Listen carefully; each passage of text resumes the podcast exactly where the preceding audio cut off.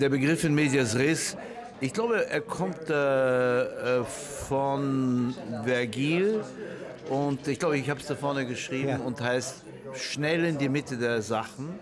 Und mich hat eben sehr interessiert, weil ich bin ja jemand, der in beiden Welten lebt. Ich lebe ja sowohl in, im, im täglichen Journalismus, eigentlich in fast jeder Zielgruppe.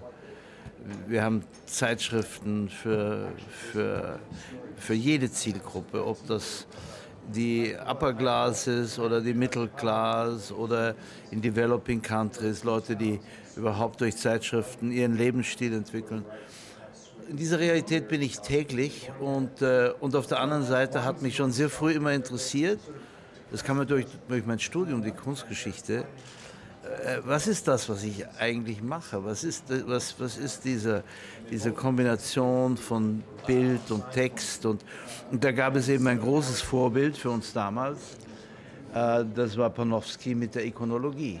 Die Ikonologie heißt ja nichts anderes wie der große Lehrer von ihm, auch Abi Warburg, was ist die Migration der Bilder durch die Jahrhunderte. Und das habe ich versucht, auch in diesem Buch etwas aufzuzeigen. Und das hat äh, dieses Biotop, ja, nicht, das da wandert, ja, hat ganz bestimmte Regeln. Sie haben sie mal in Ihrer Handschrift hier mhm. auch in umgekehrtem mhm. äh, gegen den Uhrzeigersinn mhm. ja, aufgezählt. Und wovon dieses Buch handelt. Ähm, der andere Blick aus dem Fenster beginnen Sie. Ja? Das ist ja interessant. Äh, und die Bilder, die, die, die, drei Stück suchen Sie aus. Ja? Äh, die sind ja ganz markant. Äh, das sind Bilder, die wir nicht mehr haben. Also wenn da in großen burgundischen Zeit, ja, nicht, ähm, ein Kanzler ja, mit der Mutter Gottes beieinander sitzt und blickt auf eine Landschaft, die es wohl nie gegeben hat und auch nie geben wird, ja, die aber wie ein Paradies aussieht. Nicht? Ist doch was sehr Schönes. Ja, ja man muss, und äh, das ist ja sehr wichtig, diese Zeit um 1400, also mit dem Jan van Eyck und mit dem Roger van der Weyden, war, war ja eine Zeit, die anfing, die Welt zu messen. Wir haben sehr früh in Brücke haben wir die ersten Börsen. Das heißt, was, es ist ja immer, was bringt den Weltgeist nach vorne?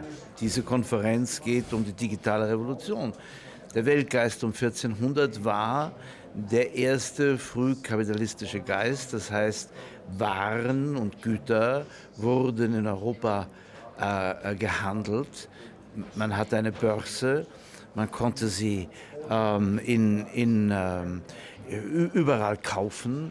Die Banken sind entstanden und damit auch der Sinn des Messens. Man musste genau messen, was hat man gekauft.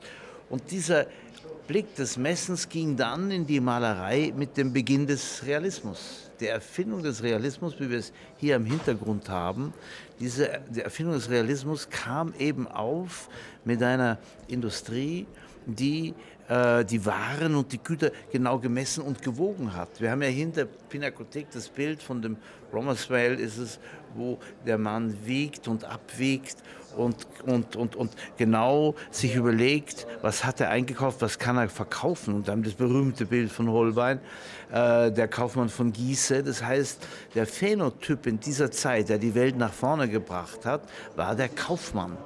Und, äh, und wir haben natürlich mit Jakob Fugger haben wir einen der größten überhaupt. Die Italiener haben die Medicis, aber wir haben den, den Jakob Fugger. Und, ähm, und damit beginnt der Realismus und die Genauigkeit, die Exaktheit des Geldes. Der bürgerliche Mensch eigentlich. Das ist der Homo novus, es, der es neue ist, Mensch. Es entsteht eine neue soziale Klasse des Bürgertums. Ja. Der bewegliche Mensch. Ja? Also im Kopf mag er schon, wie Sie es nennen, maritim sein, nicht? Er geht ja auch nach anderen Kontinenten. Äh, zu, hier fahren noch die Fuhrwerke äußerlich. Ja, ja das ist schön, dass Sie mit dem Bild kommen, weil mich hat das ja, mich hat das, als ich mich mit Fugger beschäftigt hat, hat mich das sehr interessiert. Und ich habe äh, auch mit, mit der Fugger-Familie, die ja immer noch eine, eine große Tradition auch, äh, hat, habe ich darüber geredet, dass äh, der, äh, der, der Handel in Venedig plötzlich weniger wurde. Und die Leute schauten sich herum und sagten, ja, wo sind die alle hingegangen? Und dann waren sie in Antwerpen. Ja. Und in Antwerpen entstand plötzlich durch die Vertreibung der äh, Juden, Juden ja. aus, äh, aus ähm, Lissabon, zuerst Spanien ja. und dann äh, entstand in Antwerpen zur Rubenszeit, 1580 immer noch, eine, eine blühende große Zeit. Und Dürer geht ja 1523 nach Antwerpen, weil Dürer war ja ein glänzender Geschäftsmann. Dürer war eine, also heute würde man sagen, ein Verleger der Extraklasse. Dürer spürte, ui, in Nürnberg verkaufe ich jetzt nicht mehr so, gehe nach Antwerpen. Er war nicht ganz erfolgreich, weil er zu wenig soziale Kontakte hatte. Aber Antwerpen wird dann dieses neue Zentrum maritimer Kommunikation. Wir haben, wir haben zwei große kommunikative Wege, die terrestrische und die maritime. Und ich, und ich verrate Ihnen jetzt ein Geheimnis. Ich habe versucht, den, den Manager meiner Company zu sagen, hören Sie, traditionelle Medien sind terrestrische Wege und die neuen, die digitalen sind maritime. Und wissen Sie, es ist schwer aus einem, aus einem, sagen wir mal, Fuhrknecht, einer, der mit diesen äh, Gefährten unterwegs ist, einen Seemann zu machen. Das sind andere Bretter, die Ein die Navigator, Welt bewegen. Ja? Und so haben wir eigentlich auch angefangen, neben dem traditionellen Geschäft der Medien eines daneben zu bauen, für die, diese digitalen äh, äh, Möglichkeiten, die heute ein Verleger hat. Sie haben ja hier ein Signet äh, interpretiert. Da ist ein Anker zu sehen mhm. und ein Delfin. Mhm. Also Festina mhm. Lente, mhm. ja, Eile mit Weile. Mhm. Ja? Also diese beiden Eigenschaften, verankert zu sein ja, und schnell zu sein. Ja, es ist mein Berufszeichen. Der, der Gutenberg hat zwar diese äh, Buchdruckerkunst erfunden, aber wie alle Erfinder war er kein ganz großer Geschäftsmann. Ein großer Geschäftsmann war Aldus Manutius um 1500 in und Venedig. Wessen Zeichen ist das? Und er hat dieses Zeichen Delfin mit Anker, was sozusagen meine Imprese ist. Und das heißt, ähm, die Festigkeit des Ankers mit der Schnelligkeit des Delfins zu verbinden. Das ist das Eile mit Weile, Festina Lente, Festina schnell, Lente langsam. Und, und das habe ich gemerkt, das ist mein Berufswappen. Ich muss auf der einen Seite mit den traditionellen Medien verankert sein und auch alles, was die jetzt reden, die Burschen da, äh, dass die Zeitungen verschwinden und die Zeitschriften verschwinden. Äh, das ist, sollen sie reden, aber es werden die Zeitungen nicht verschwinden, es werden die Zeitschriften nicht verschwinden, so wenig wie Bücher oder Filme verschwunden sind oder selbst die Malerei, traditionelle Malerei, nichts verschwindet. Es muss sich verändern, das ist das Entscheidende. Und diese Festigkeit traditioneller Medien mit der Schnelligkeit und äh, den Chancen, die man hat als Unternehmer, und darum geht ja auch diese Konferenz hier eben zu sehen, ähm, welche Möglichkeiten bieten sich. Und das ist der Delfin, das ist die Schnelligkeit des Delfins. Der in der Antike auch dem nachgesagt wird, dass er Kinder rettet, dass er Glücksbringer ist, nicht? Ja, also Schnelligkeit ja. und ja. Kairos, also dieser Glücksgott, ja. der nicht einfach seine Kinder auffrisst, wie es die Zeit tut, wie Kronos das tut. Ich habe ja, als ich angefangen habe, wusste ich ja nicht, äh, wo das endet. Das Schöne an jedem kreativen Prozess ist ja, man muss anfangen, muss den Mut haben, anzufangen aber ähm, äh, das Ende äh, weiß man nicht. Deswegen setzt man sich ja in Bewegung. Und am Ende wusste ich, ähm, diese ganze Fülle der Bilder und all das, was die Menschen sagen, hören Sie mal, haben wir nicht zu viel Information, wo soll das Ganze enden? Und überall kommen die Nachrichten. Wird man immer sagen, wenn man keinen Rahmen gefunden hat. Entscheidend ist, einen Rahmen zu finden. Und, und das, der erste Rahmen war natürlich der Bilderrahmen, in dem man ein Bild hineingegeben hat. Und in dem Moment, wo es gerahmt war, war es schon etwas anderes als das Staffeleibild. Und so müssen wir heute bei allem, ob wir hier die neuesten Sachen, ob das Groupon ist oder was wir heute Morgen gehört haben von Foursquare, äh, müssen wir überlegen, in welchen, was ist der Rahmen, in welchem Kontext steht es. Und wenn ich den Kontext verstehe, kann ich auch in vielen Fällen die unternehmerische Idee verstehen. Ja. Und insofern ähm, hat, glaube ich, ist, das ist mit das Wichtigste, dass ich die Bilder in ihrem Kontext lasse und der Kontext ist der Rahmen. Äh, Sodass man sagen kann, es gibt so etwas wie Gartenbau. Nicht? Also ein Garten Ja. ist ja etwas anderes als ein Dschungel oder eine Steppe. Ja. Auch etwas anderes als ein Acker, der nur nützlich ist. Ja. Der auch seine Welle hat und auch was Schönes ist. Ja. Ja. Aber dann äh, Stadt äh, plus Land. Ja? Das Ja. ist der Garten. Ja. Und das ist eigentlich, was man in den Medien heute entwickeln muss. Ja? Äh, also diese Überfülle, die andrängt an Informationen, un- ungerahmter Informationen. Nicht? Ja? Da ist ein Bedürfnis in den Menschen, und zwar in allen Zielgruppen, so individuell sie sein mögen, ja? äh, dass es etwas wie Gärten, wie Hortus conclusus geben möge. So wie bei Van Eyck ja, die Pflanzen eben nicht im Freien stehen. Ja, aber es ist, glaube ich, die Biografie eines, ein- eines jeden, Ja. dieses für sich zu entwickeln. so wie manche eben, mh, obwohl sie es könnten, nicht zu einem äh, äh, Garten kommen und haben gar kein Bedürfnis danach und dann geht es halt chaotisch zu und äh, Unkraut und alles wuchert. Nein, die, die, die Kultur, glaube ich, ist schon auch, wie man mit Medien heute umgeht. Wie man, glaube, und wie man mit seinem Leben umgeht. Denn ich meine, der Lebenslauf wäre dann auch ein Garten oder ein, Geha ein Haus. Ein, ja? ein, genau so. Ich denke, ich denke, Kultur oder wie andere sagen, Zivilisation. Franzosen haben ja den Kulturbegriff in Richtung der Zivilisation bewegt. Bei uns ist etwas anders. ist Lebensführung. Ist Lebensführung. Also Sie sind 1940 geboren, ja? Dann sind Sie zehn Jahre 1950, als das Wirtschaftswunder anfängt. Das ist ja eine bedeutende Zeit, muss man sagen, ja? Die viel zu wenig dargestellt wird, ja? 1960, jetzt beginnen die Dinge sich zu bewegen. 62 haben wir die Kuba-Krise, ja? Äh, die, auch die Spiegelkrise, ja? Und da sind Sie jetzt 20, also ein sehr junger Mensch, ja? Äh, Während der Protestbewegung, ja, bekommen Sie Ihr Kind. Ja? Und dann, äh, sagen wir mal 1990, sind Sie ein Mann von 50 Jahren. Das ist eine berühmte... Äh, Gute Erzählung. Äh, ja. Ja. Hat mir sehr großen Eindruck gemacht, diese Novelle. Ja. Nicht? Ja? Ja. Und da sieht man sich von zwei Seiten. Da ist man ein Janus in diesem Ja. Moment. Ja, ja, ja. Und äh, Sie sind aber dann hier jetzt sozusagen so publizistisch in dieser Richtung, ja, eigentlich jetzt erst, seit 2000.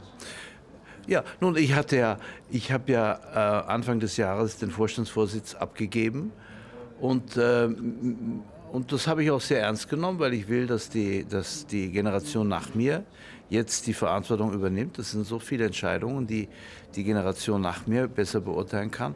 Und so hatte ich manchmal einen Tag frei, in dem ich meine Sachen geordnet habe. Und dann hatte ich auch im Sommer zum ersten Mal drei Wochen Ferien am Stück. Ich hatte mich hat das auch nie groß interessiert, Ferien zu gehen, weil mein, mein Beruf ist zu interessant, äh, als dass ich jedes Gefühl gehabt hätte, äh, ich, ich bräuchte äh, Ferien. Manchmal war es dick, dann habe ich vielleicht ein, zwei Tage, bin irgendwie auf den Berg gegangen. Ich hatte zum ersten Mal die Zeit, eben zu reflektieren. Und äh, zu reflektieren, was ist das, was ich gemacht habe. Und das beginnt ja schon mit dem Cover. Mir, für mich war wichtig, dass das, was äh, Kirk Warnedou in seiner berühmten Ausstellung über High and Low klar gemacht hat.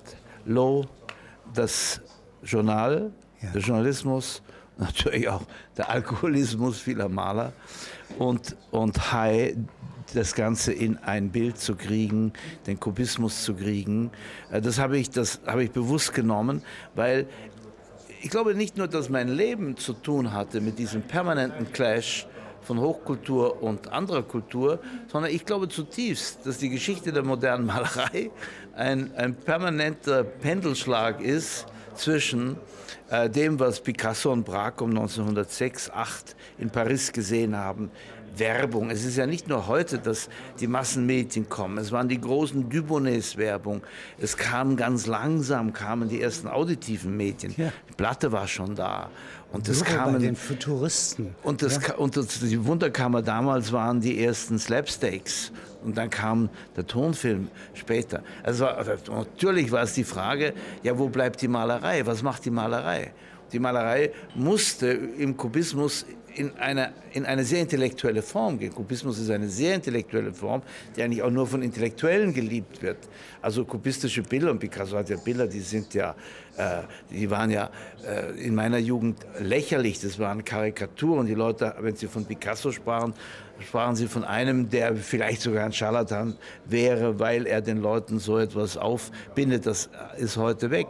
Aber ähm, dieser Clash von, von, von High and Low habe ich äh, bewusst auf die Coverseite gebracht, weil das ganze Buch ist eine Pendelbewegung zwischen dem, was ich täglich erlebe, ob ich in den Mediamarkt gehe oder ob ich äh, U-Bahn fahre, was ich sehr gern tue, um einfach auch, auch, zu sehen, was wird gelesen, wie stark sind schon die iPads da, wie stark sind die iPhones, was, geschieht mit kostenlosen Zeitungen und so weiter. Das ist, äh, oder ich gehe ja immer gern fast eine halbe Stunde früher auf den Flugplatz, nicht weil ich Angst habe, die Maschine zu verwenden, sondern weil ich studiere, was die Leute tun. Wer beobachtet Fernsehen, wer liest die Zeitungen, wer ist auf dem iPad. Und, äh, und äh, das ist, das ist meine, meine, meine Lebenspraxis. Und alle meine Freunde, alle meine Freunde, äh, wenn sie Adorno lasen, beschäftigten sich natürlich mit den Beethoven-Spätsonaten. Das ist ein ja, großes ja. Werk, fantastisches ja. Werk. Aber, aber irgendwo lag ein Verdikt natürlich auf den Massenmedien.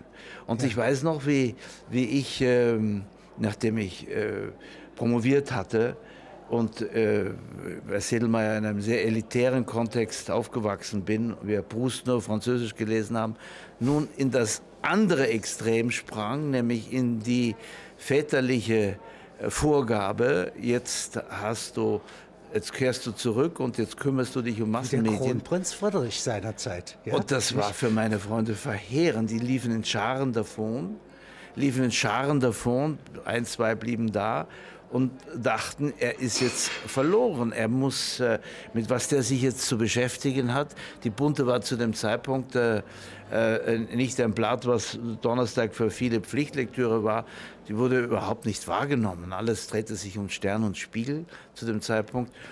Und auch dieser, dieser Beginn, äh, gleich zu Beginn war ein solcher Clash, wo ich mich eben mit, äh, mit, der, mit der Massenindustrie zu beschäftigen hatte. Und das war wichtig. Stichwort mhm. Wunderkammer. Das waren ja mal ganz wunderbare Dinge in der Renaissance, ja? Äh, dass sich ein Fürst hielt. Mhm. Wissenschaft, mhm. Geheimwissen, mhm. ja, bisschen Alchemie mhm. ja, und Kunst. Mhm. Ja, und das war zusammen. Mhm. Das ist jetzt wieder High and Low, mhm. ja, aber auch noch quer. Mhm. Ja? Mhm. Und eigentlich, äh, vorhin haben Sie gesagt, äh, äh, das Menschenhirn ja, ja, hat eine rechte und eine linke Seite. Ja. ja? Die eine für Musik, ja. ja äh, äh, Theorie, sagten Sie, und die andere für Sprache, Unterscheidungsvermögen und so weiter. Ja? Beide benutzen wir. Beide sind in einer Art Symbiose, in einer Evolution begriffen. Und das macht uns Menschen aus. Deswegen sind wir Gleichgewichtler, Homo Kompensator. Wir sind nicht nur ein Homo sapiens. Es ist auch, es ist, ähm, die, die, Debatte wird ja oft geführt, wenn jemand sagt Iconic Turn, dann sagt er, hören Sie mal, äh, ist es wirklich so, dass Sie nur für die Bilder sind? Das ist dummes Zeugs. Wir haben zwei Seiten, die über das Corpus callosum verbunden sind. Alles, was wir machen, alles, was wir tun, jede Art von Kreativität von uns, kann mit einem Wort starten, kann mit einem Geruch starten, mit einem Gefühl. Äh, die, mein Freund Handke jedes Buch ist eine, ist eine Anhäufung von Bildern. Text ist ja, Text ist, Text ist ja Bild genauso, Text beschreibt genauso ein Bild. Aber äh, äh immer wieder, immer wieder äh, wandern wir von dem einen in das andere. Und das andere, wenn wir, wenn wir sehr stark in der rechten Hirnhälfte sind, äh, was man natürlich, äh, wenn man etwas musisch veranlagt ist, gerne wird. Und ich sage dann immer, das sind diese Dummy Makers. Die dann kommt plötzlich der Apoll, der der Gott der Musik und der Mathematik ist, ja. ja. und zieht an die andere Seite. So ist es. Und, und das muss man zulassen. Man muss in sich immer wissen, wann man, wann man stoppt in der, in der Fülle von Fantasien oder Ideen und wieder zurückkehrt in die andere in der Hirnhälfte. Und äh, Goethe zum Beispiel, der unser aller Vorbild war, dem wir alles verdanken, hatte das ja mit dem Schlittschuhlaufen. Goethe liebte es. Wie ja. geht das Bild? Ja, Ach, er, er liebte das persönlich. Goethe war begeistert vom Schlittschuhlaufen. Man hatte den Sport nicht gehabt, sondern man, wenn die, wenn die, die Flüsse überschwemmten, dann fror das Eis und da lief in Frankfurt, denke auch in Weimar, lief er Schlittschuh. Und dieses Laufen, rechts, links, rechts, links. Ist, ist das Gleichgewicht selber. Ist, ist ein Öffnen des Hirns. Und das ist sozusagen hier in einem Ohr, ja, ja nicht, das Ja. wir von Fischen, von der Seite von Fischen Ja, mal ja, haben. ja. Ja, Und da ist die Musik und das Gleichgewichtsorgan in eins. Da, da gibt, es, äh, gibt es in dem schönen Buch von Thomas Steinfeld über Literatur und, und, und Sprache und gibt's, wird das zitiert und ich war mich sehr gefreut, weil mich das immer sehr... Und da sagte Goethe, übrigens, das Leben hängt von der Größe des Eisplatzes ab. Aber sehr schön, sehr frankfurterisch. Ja, das hängt von der Größe des Eisplatzes ab. Und da ha- hatte ich einen speziellen Eisplatz vorgefunden, äh, den ich mir nicht selber sozusagen gemacht habe und auf den ich mich zu bewegen hatte. Nun ist die, auf Ihrem Eisplatz hier, diesem Buch, ja, sind wunderbare Bischöfe versammelt. Mhm. Ja, nicht? Also der Sloterdijk, ja, äh, der Bredekamp, der äh, Kittler. Ja. Ja, ähm, das sind also, ich zähle sie nicht alle auf. Auch Barzorn. Ja, ein Brock, ja, nicht? Die Lustwanderung durch die Theorie. Belting, ja, Belting, Belting auch, ja. Ja, ich habe bewusst diese fünf, diese fünf äh, Superstars äh, gewählt, weil ich mit jedem äh, äh, verbunden bin. Äh, Belting war ja auch der Doktorvater von Felix, Sohn, dem das ja. Buch gewidmet ist. Ja. Und, äh, und Belting ist einer der ganz großen Kunsthistoriker in der Tradition von Wölflin und, und Panofsky und Gombrich, einer der ganz großen Kunsthistoriker. Und äh, ihm verdanke ich übrigens, die entscheidende Metapher in diesem, in diesem Buch ist ja, ähm, die, ähm, äh, dass die Bilder von außen nach innen gehen, wie in eine Blackbox. Der Gelernte hat vorhin, also mit dem ich diskutierte, über diese Blackbox als die Kodak-Kamera. Also die Bilder gehen von außen in uns nach innen und bleiben wie in einer Kamera obscura in unserem Hirn. Und dort bleiben sie. So, das ist das eine. Wenn aber dann, und das ist das andere, wenn in einem diese Bilder sich dann in Bewegung setzen, dann ist es wie eine Projektion auf eine Fläche nach außen. Und, und das eine ist die Fotografie und das andere ist natürlich der Film. Und dieser Moment, wo wir kreativ sind, wo äh, der Dichter äh, äh, Thomas Bernhard oder, oder Handke oder Bodo Strauß oder Sie selber ein Buch schreiben, das, dann gehen die Bilder wieder nach außen. Und das ist, das ist der kreative Prozess. Und das ist natürlich genauso in jedem Journalisten, jedem Filmmacher ist das drin. Äh, in vielen bleiben die Bilder drin, stapeln sich, überlagern sich, äh, übrigens äh, können nicht raus und, und bilden im Hirn eine Reihe von Problemen bis zur Depression, können nicht raus. Ich glaube, die Bilder müssen raus. Ich glaube, es ist ein ganz wichtiger Akt, wie sie dann rauskommen. Das ist dann etwas anderes. Sie müssen raus. Und, und wenn die Bilder rauskommen, die gespeicherten Bilder, dann spürt man so etwas wie eine große Befreiung. Und, dieser, und, und das hat der Belting beschrieben in dieser Art von Anthropologie der Bilder, ein ganzes Kapitel da drin. Und dann haben wir natürlich in dem Predekamp den, einen Mann, der ein vollkommen neues Kapitel Wunderbar. eröffnet der, hat. Der, der Darwins Korallen. Darwins Koralle ein ist unglaubliches ja, Buch. ja, nicht? es ist- und er leitet aus einer einzigen Zeichnung von Darwin, ja, ja, ja. Nicht? eigentlich alles ab. Das ist übrigens ganz goethisch.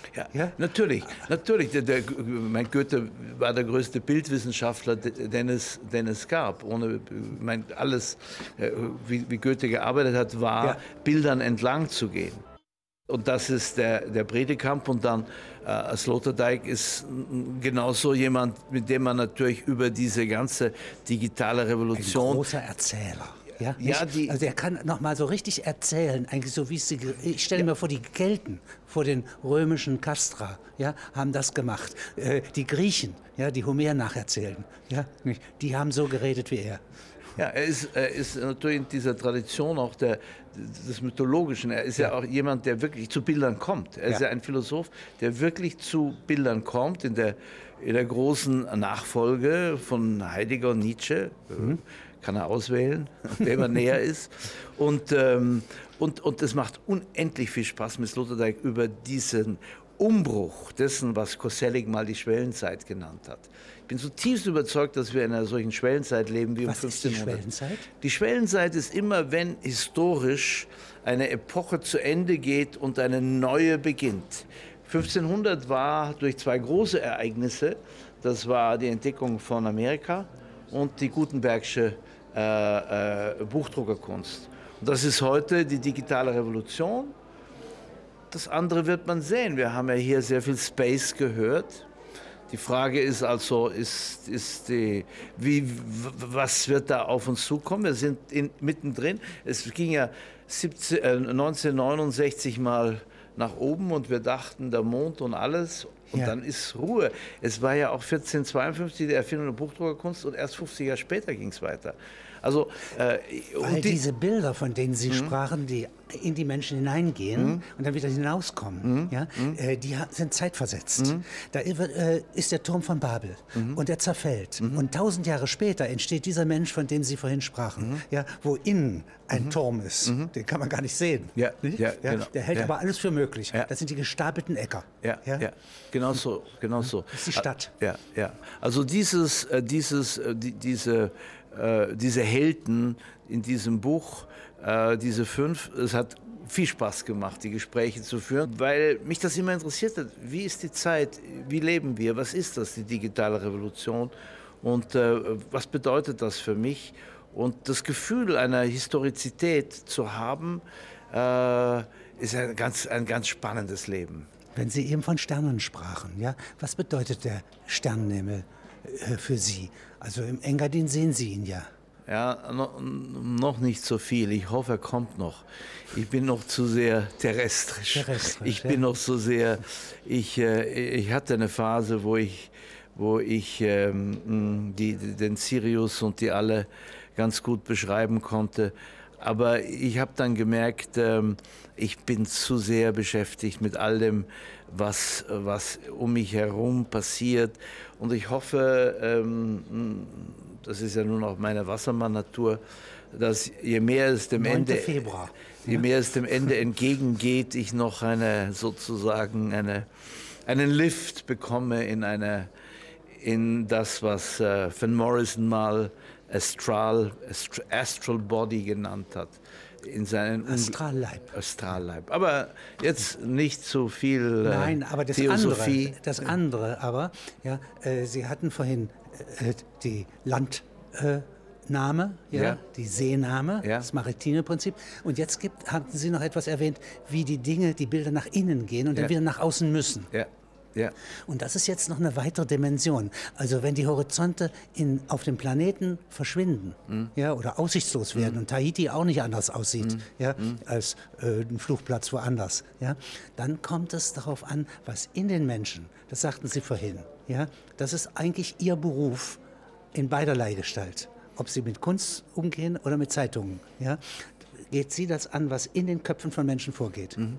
Mhm. Das ist ja ähm, ich war jetzt über Weihnachten im Engadin und dann bin ich abgereist, weil mir eigentlich nichts mehr einfiel, weil das Licht und, und das Weiße war so, äh, so gewaltig, äh, dass ich heilfroh war, wieder in der Stadt zu sein und in Hinterhöfe zu schauen, weil wenn ich in Hinterhöfe schaue, dann fange ich an zu erzählen und bin, auf, bin ganz begierig nach Schönheit wenn ich äh, konfrontiert werde mit, mit diesem unglaublichen Engadiner Tal, dann bin ich satt an Schönheit. Bin, bin, bin was Wirkliches sehen. Kann ich, wenn es ist auch ein totaler Blödsinn, wenn äh, Kulturmenschen äh, sagen: Hören Sie, Sie können hier als Stadtschreiber einziehen, von mir aus ins, äh, ins Schloss von uns.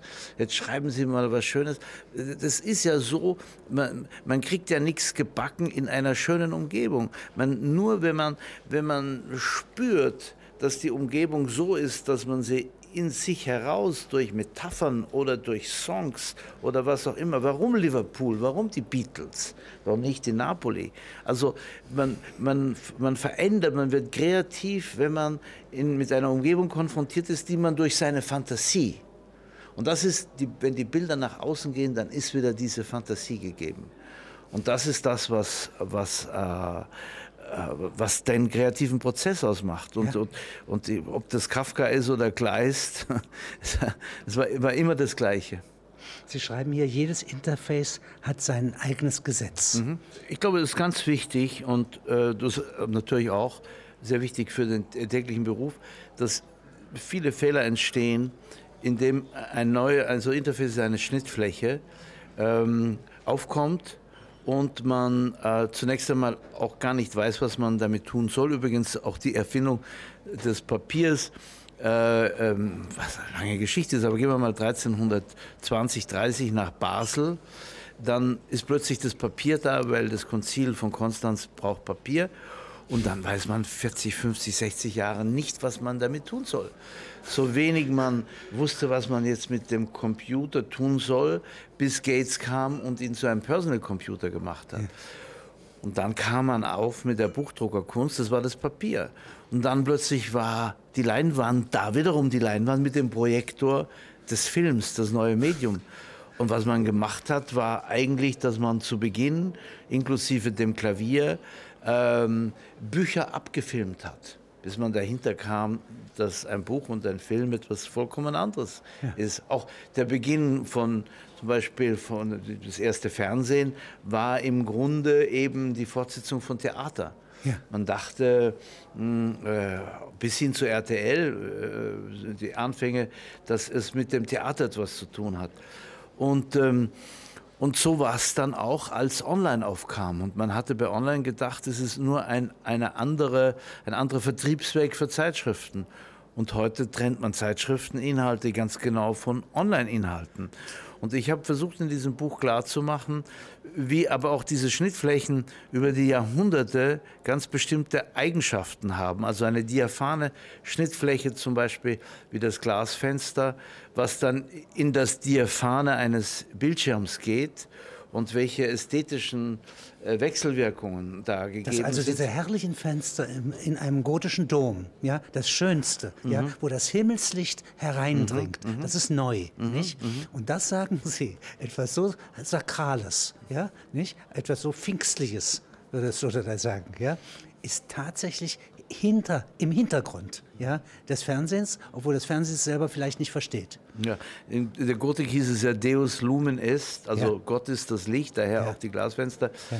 Ähm, die Gottsucher heute müssen darüber nachdenken. Ja, im Fernsehen werden sie ihn nicht finden.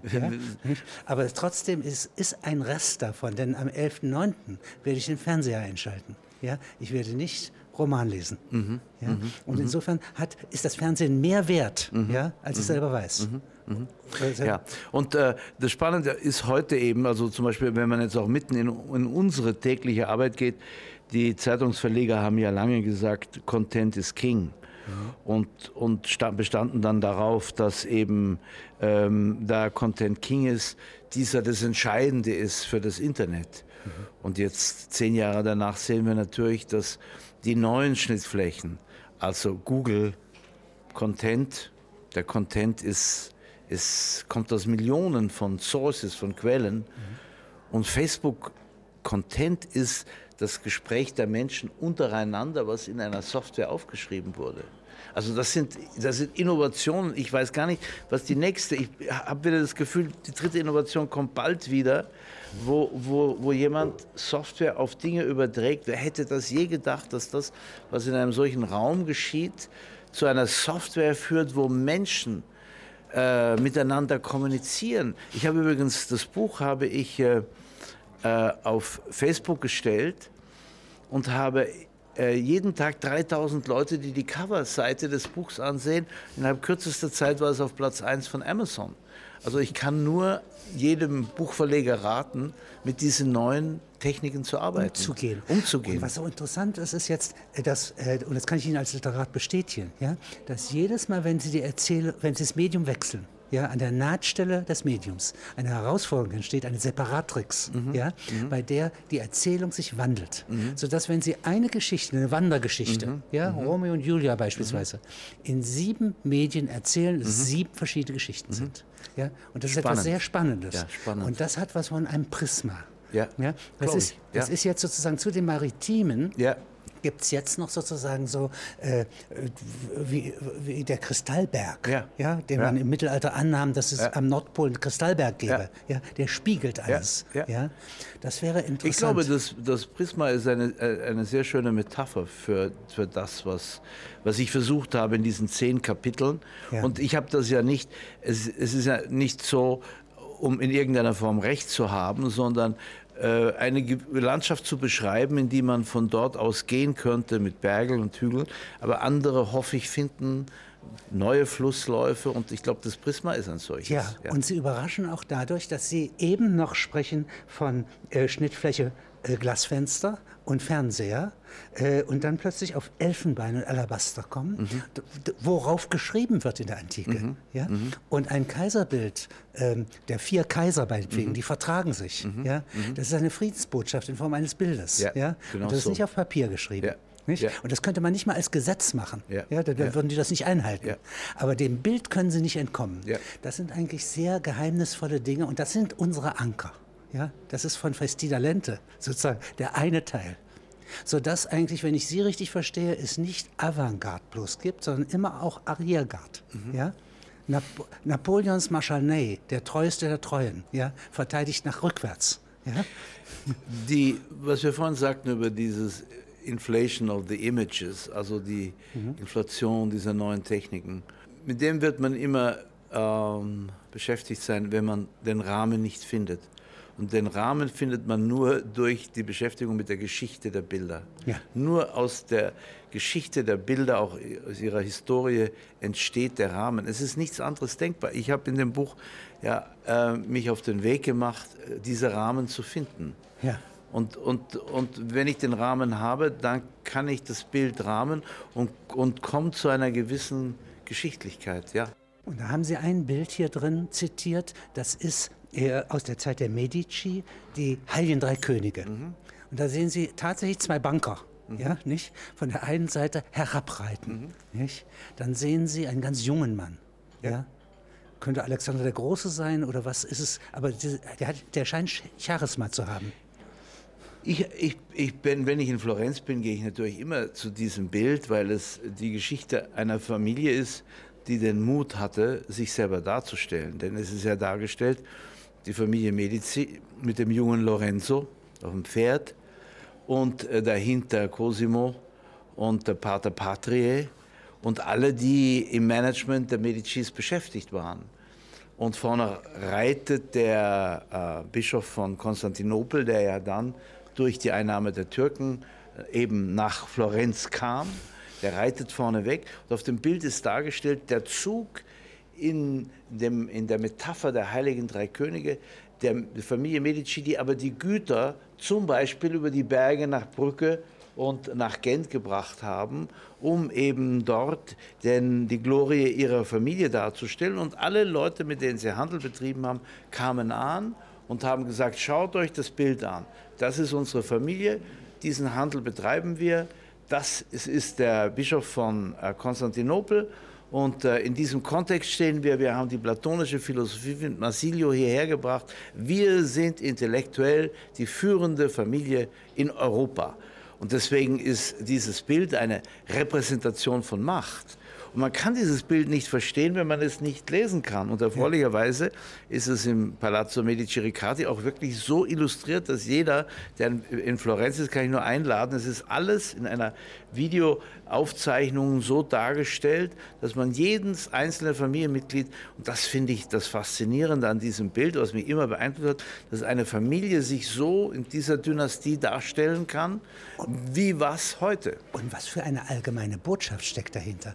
Wenn eine Stadt wie Byzanz eingenommen wird von den Türken. Und jetzt müssen diese Menschen, diese Gelehrten, ja, die noch die ganze Antike in ihrem Kopf tragen, ja, fliehen. Und sie kommen hier in diese Provinzlandschaft zunächst mal ja, und müssen äh, unwillige Bankersöhne ja, äh, mit Nachhilfeunterricht versehen.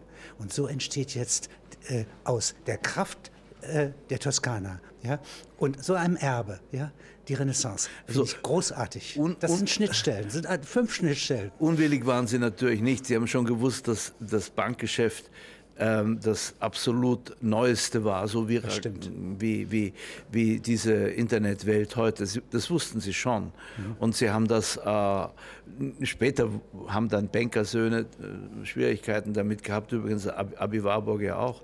Aber zum Zeitpunkt waren sie natürlich, wussten sie, dass sie die Welt verändern. Und, und, und, und über das Kapital hat die Welt sich verändert und das sind ja die schönen Gespräche, die man mit Sloterdijk haben kann über dieses Thema der kann wandern ja. ja mit seinen Gedanken. Von ja. Troja äh, über die Geschichte des Zorns ja, bis zur Gegenwart. Ja. ja.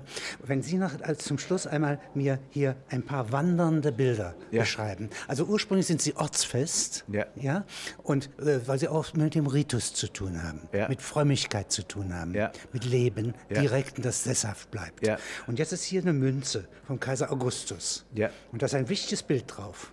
Das ist der Kaiser, das ist das Gesetz. Mich hat es deswegen so beschäftigt, weil ähm, wir ja auch hier die Nahtstelle haben zu der modernen, die mit dem äh, Andy Warhol äh, am besten mit jenem Satz Expose yourself, also nimm dein Bild, mach es groß, äh, publiziere es.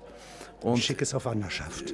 Schick es auf Wanderschaft. Und wir haben ja heute jetzt alle Möglichkeiten, dass wir zum Beispiel bei den jungen Sängern äh, brauchen keinen Plattenvertrag mehr. Jeder kann sich selber inszenieren. Wir haben heute jemand gehabt, der wunderbar dargestellt hat, wie das geht, wie ich das mit den neuen äh, Möglichkeiten mache. Und das Fantastische an Augustus, der ja jemand war, der genau die Bilder eben äh, verstanden hat. Mit, von niemand gibt es so schöne Skulpturen wie von ihm. Der Augustus hat gesagt, wie schaffe ich es, dass die in diesem riesigen Weltreich mich identifizieren können, wissen, die dass, Hand nehmen können. wissen, dass ich ihr Kaiser bin.